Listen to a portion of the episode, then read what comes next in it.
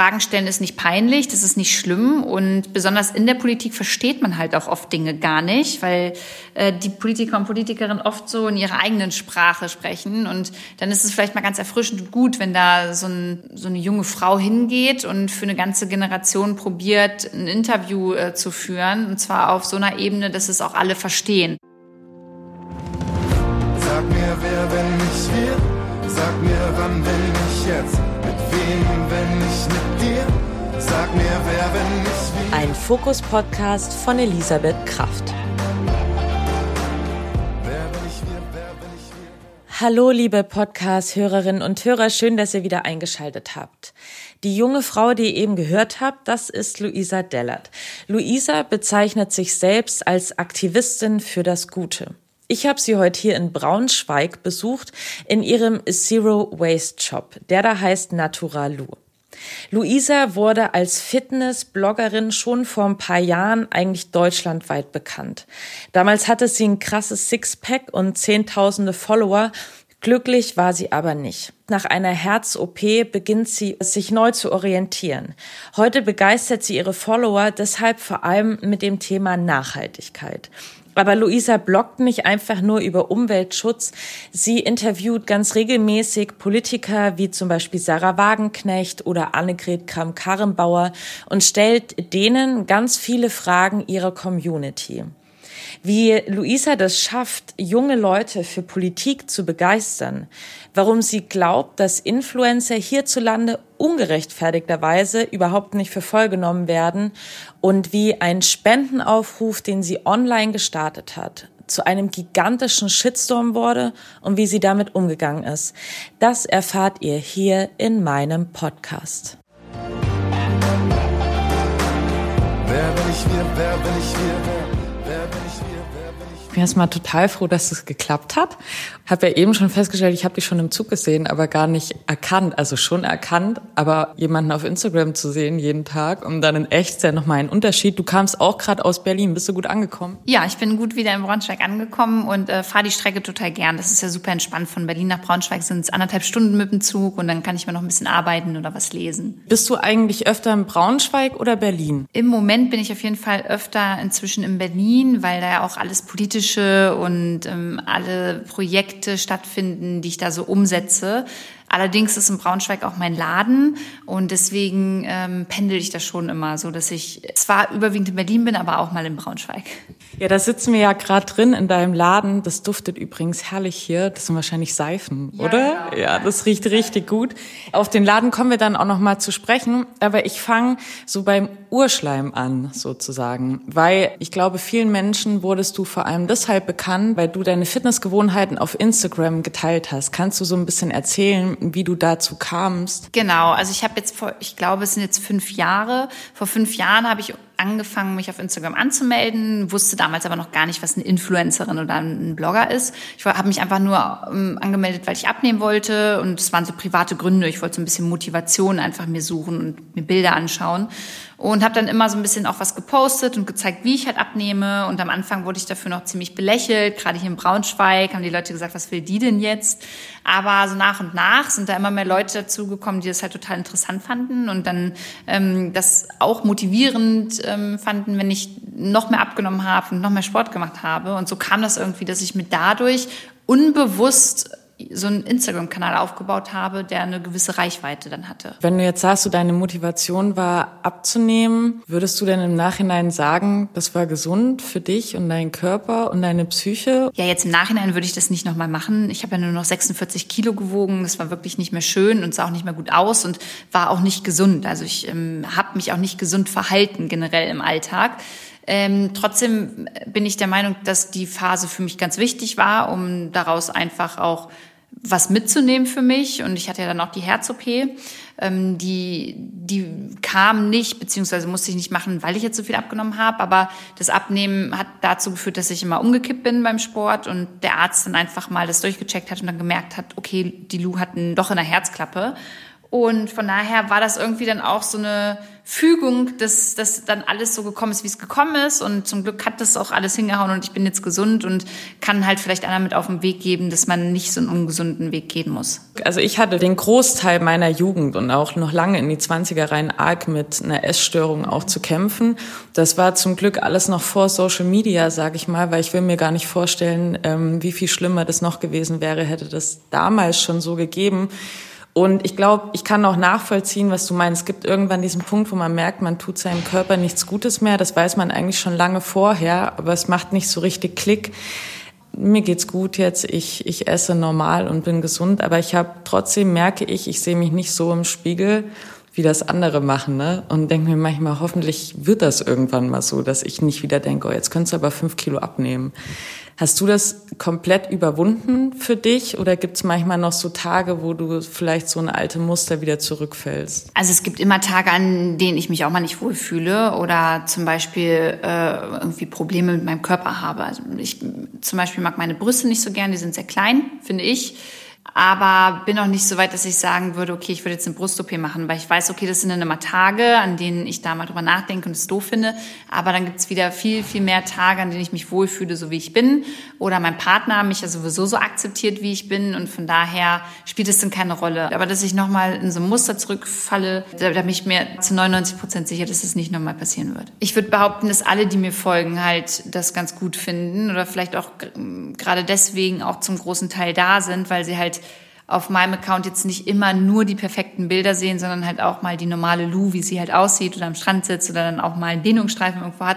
Das gehört ja alles dazu und ich bin da super entspannt und ich glaube, das tut den Leuten vielleicht auch manchmal einfach gut, zwischen den ganzen perfekten Bildern auf Instagram dann einfach mal eine Lou zu sehen. Du bist ja dann umgeschwenkt auf die Nachhaltigkeit. Wie ist das passiert? Muss dazu auch sagen, ich werde natürlich beruflich immer in Schubladen reingesteckt. Also Luisa ist die Fitness-Influencerin, Luisa ist jetzt äh, Selbstliebe, mäßig am Start oder Luisa ist jetzt die Nachhaltigkeitsbloggerin. Aber eigentlich ist Luisa einfach nur Lu auf Instagram und zeigt da halt die Dinge, die sie auch privat interessant findet. Also ich habe dann einfach privat auch entschieden, ich habe keinen Bock mehr auf Sport, ich habe wirklich auch keinen Bock mehr immer ein Sixpack zu haben und mich nur gesund zu ernähren.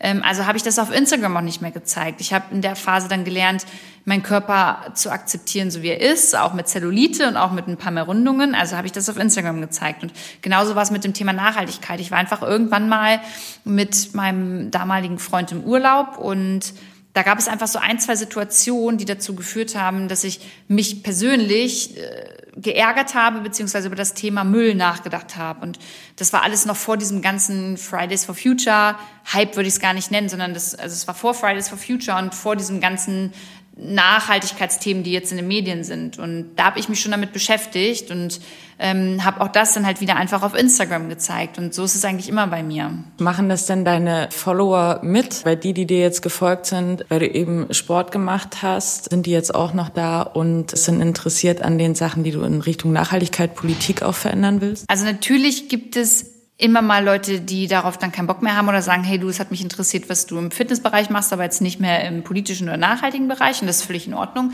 Aber generell sind meine Leser und Leserinnen schon so veranlagt, dass sie sagen, hey, die Lu ist wie so eine digitale Schwester für uns und ähm, wir entwickeln uns mit oder äh, uns interessiert das halt oder nicht, aber das ist dann kein Grund, ihr zu entfolgen oder nicht, weil wir mögen sie als Person.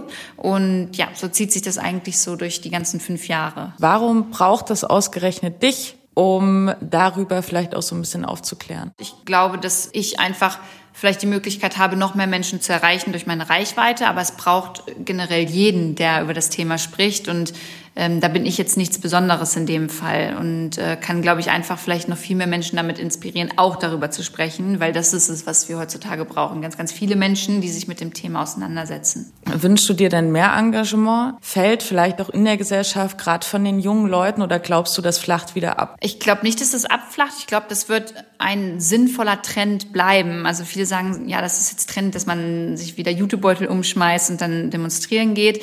Und ähm, ja, wenn das ein Trend ist, dann ist das sehr gut und dann kann der, kann er da bleiben. Und ich glaube einfach, dass ähm, wir an so einem Punkt angelangt sind, dass meine Generation und auch die Generation, die nach uns kommt, äh, halt sagt, okay, hey, wir haben so keinen Bock mehr darauf und äh, wir müssen was unternehmen. Und deswegen ist Fridays for Future ganz, ganz wichtig, weil ohne die wäre gar nicht so viel politisch ins Rollen gekommen, beziehungsweise würden sich ohne Fridays for Future die Politiker und Politikerinnen gar nicht so zum Teil beobachtet oder unter Druck gesetzt fühlen. Und deswegen finde ich das klasse, was die machen und glaube daran, dass es noch ganz, ganz lange so weitergehen wird. Was ich bei dir nämlich total gut und interessant finde, ist, dass du eben nicht nur darüber aufklärst, sondern wirklich dich ja auch mit Politikern triffst, eben auch diesen Schritt zu gehen und zu sagen, ich unterhalte mich mit den Menschen, die vielleicht dann auch wirklich was drehen können. Ja, ich habe oder ich verstehe ganz oft selbst Dinge nicht in der Politik. Ich habe äh, voll spät angefangen, mich überhaupt erst mit so, solchen Themen auseinanderzusetzen und äh, habe dann einfach gemerkt, okay,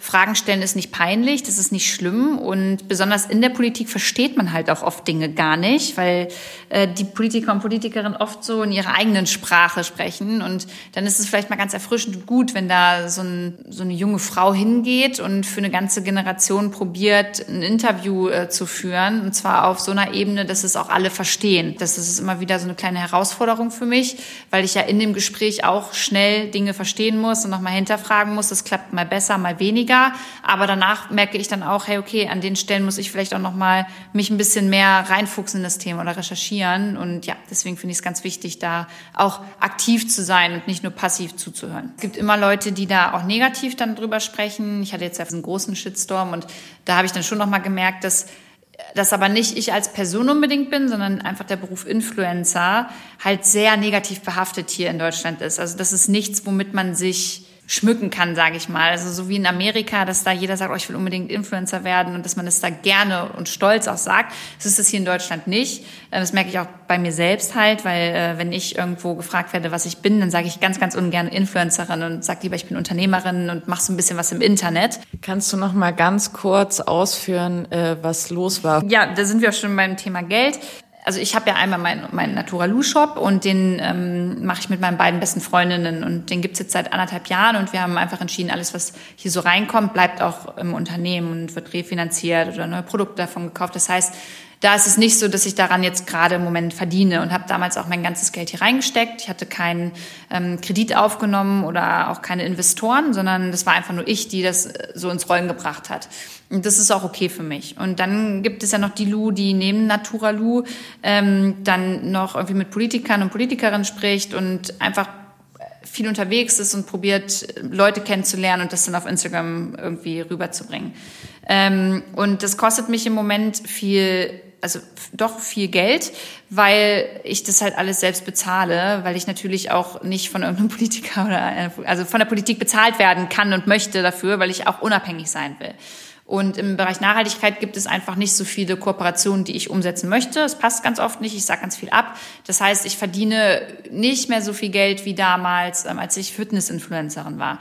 Und deswegen ähm, dachte ich, hey, okay, äh, in Amerika macht das jeder für äh, irgendwelche doofen Reisen, die er gerne haben möchte. Warum darf ich das dann nicht einfach mal in Deutschland probieren mit ähm, etwas für mich wirklich Wichtigen und Sinnvollen und nicht um meine Miete zu bezahlen oder um in Urlaub zu fliegen. Ja, dann habe ich diesen Aufruf gemacht bei Instagram und habe gesagt, hey, wenn ihr, liebe Leser und Leserinnen, mich irgendwie finanziell unterstützen möchtet, äh, bei den politischen Sachen, die ich mache, also nicht für meine Miete, hat es auch extra nochmal erklärt, dann ähm, könnt ihr gerne bei PayPal ähm, da was hinterlassen und ich werde Ende des Monats euch immer auf jeden Fall auflisten, was ich äh, davon bezahle und äh, euch auch sagen, was reingekommen ist. Und hatte gesagt, dass für das, wenn ich überhaupt so viel Geld zusammen bekomme, das erste, was ich machen würde, wäre mir eine äh, Bahncard 100 dafür ehrlicherweise holen, weil ich halt viel immer nach Berlin fahre und bei anderen, also in ganz Deutschland unterwegs bin, nicht das Auto oder ein Flugzeug benutzen möchte und das alles aus eigener Tasche zahle. So, jetzt hole ich ganz schön aus gerade. Ähm, ja, und das ist total nach hinten, also einerseits total nach hinten losgegangen, weil die Medien es richtig geil fanden, dass da jetzt eine Influencerin ist und sie dann in die Überschrift schreiben können, äh, Influencerin bettelt im Internet ihr, bei ihren Followern äh, nach Geld, nach Spenden, um äh, sich selbst zu finanzieren. Und ähm, das kam in jeder großen Zeitung. Ich wurde von Fernsehsendern angeschrieben, ob ich dazu was sagen möchte, von Radiosendern. Ähm, es haben Leute in meinem Dorf, meine Eltern darauf angesprochen. Ich habe ganz, ganz viel böse Nachrichten gekriegt. ähm, Stars, wenn man sie Stars nennen kann, weiß nicht, wie Claudia Effenberg zum Beispiel, haben sich äh, da negativ bei mir auf dem Account ähm, darüber echauffiert, dass ich das mache. Und äh, das hat wirklich große Auswirkungen irgendwie gehabt. Aber letztendlich äh, kann ich jetzt wieder so ein bisschen darüber auch schmunzeln, wenn wir jetzt darüber sprechen und ähm, habe über 3000 neue Leser und Leserinnen in der Zeit dazu bekommen und habe äh, 8000 Euro insgesamt zusammenbekommen. Ähm, mit denen konnte ich mir eine Bahncard holen. Ich kann jetzt Kampagnen umsetzen. Ich kann einen Kameramann bezahlen, der auch mal mit mir mitkommt. Ähm, und muss das nicht noch von, was heißt nicht noch von meinem Privaten, aber das Private, was ich habe, davon bezahle ich halt meine Miete. Und ähm, habe vielleicht die Möglichkeit, so nochmal ein ganz bisschen was zurückzulegen. Ich finde das halt auch so ein bisschen heuchlerisch, ehrlich gesagt, von den Medienplattformen in dem Moment dir das vorzuwerfen, weil ganz ehrlich, wir, wir sage ich jetzt mal, als Journalisten finanzieren uns ja auch so.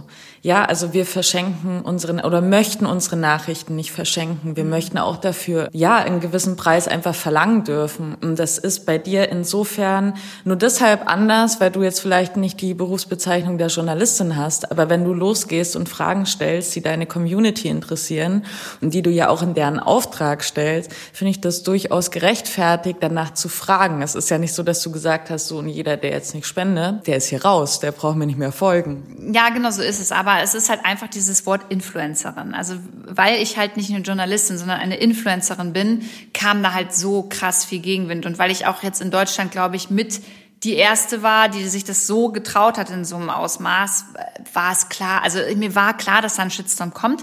Mir war aber nicht bewusst, dass es so große Auswirkungen hat und dass das Thema Geld so emotional für die Menschen ist. Und ähm, von daher ja, fand ich es auch von manchen Medien nicht in Ordnung und auch nicht gut recherchiert. Ähm, ich höre damit aber nicht auf, weil wie du schon sagst, ich möchte halt, ich werde es auch weiterhin nochmal sagen, dass ich das erstmal ähm, in Zukunft mache mit dieser finanziellen Unterstützung, bis ich einfach einen Weg gefunden habe, dass ähm, ich mich da anders finanzieren kann oder ja, einfach ein anderes Geschäftsmodell halt finde.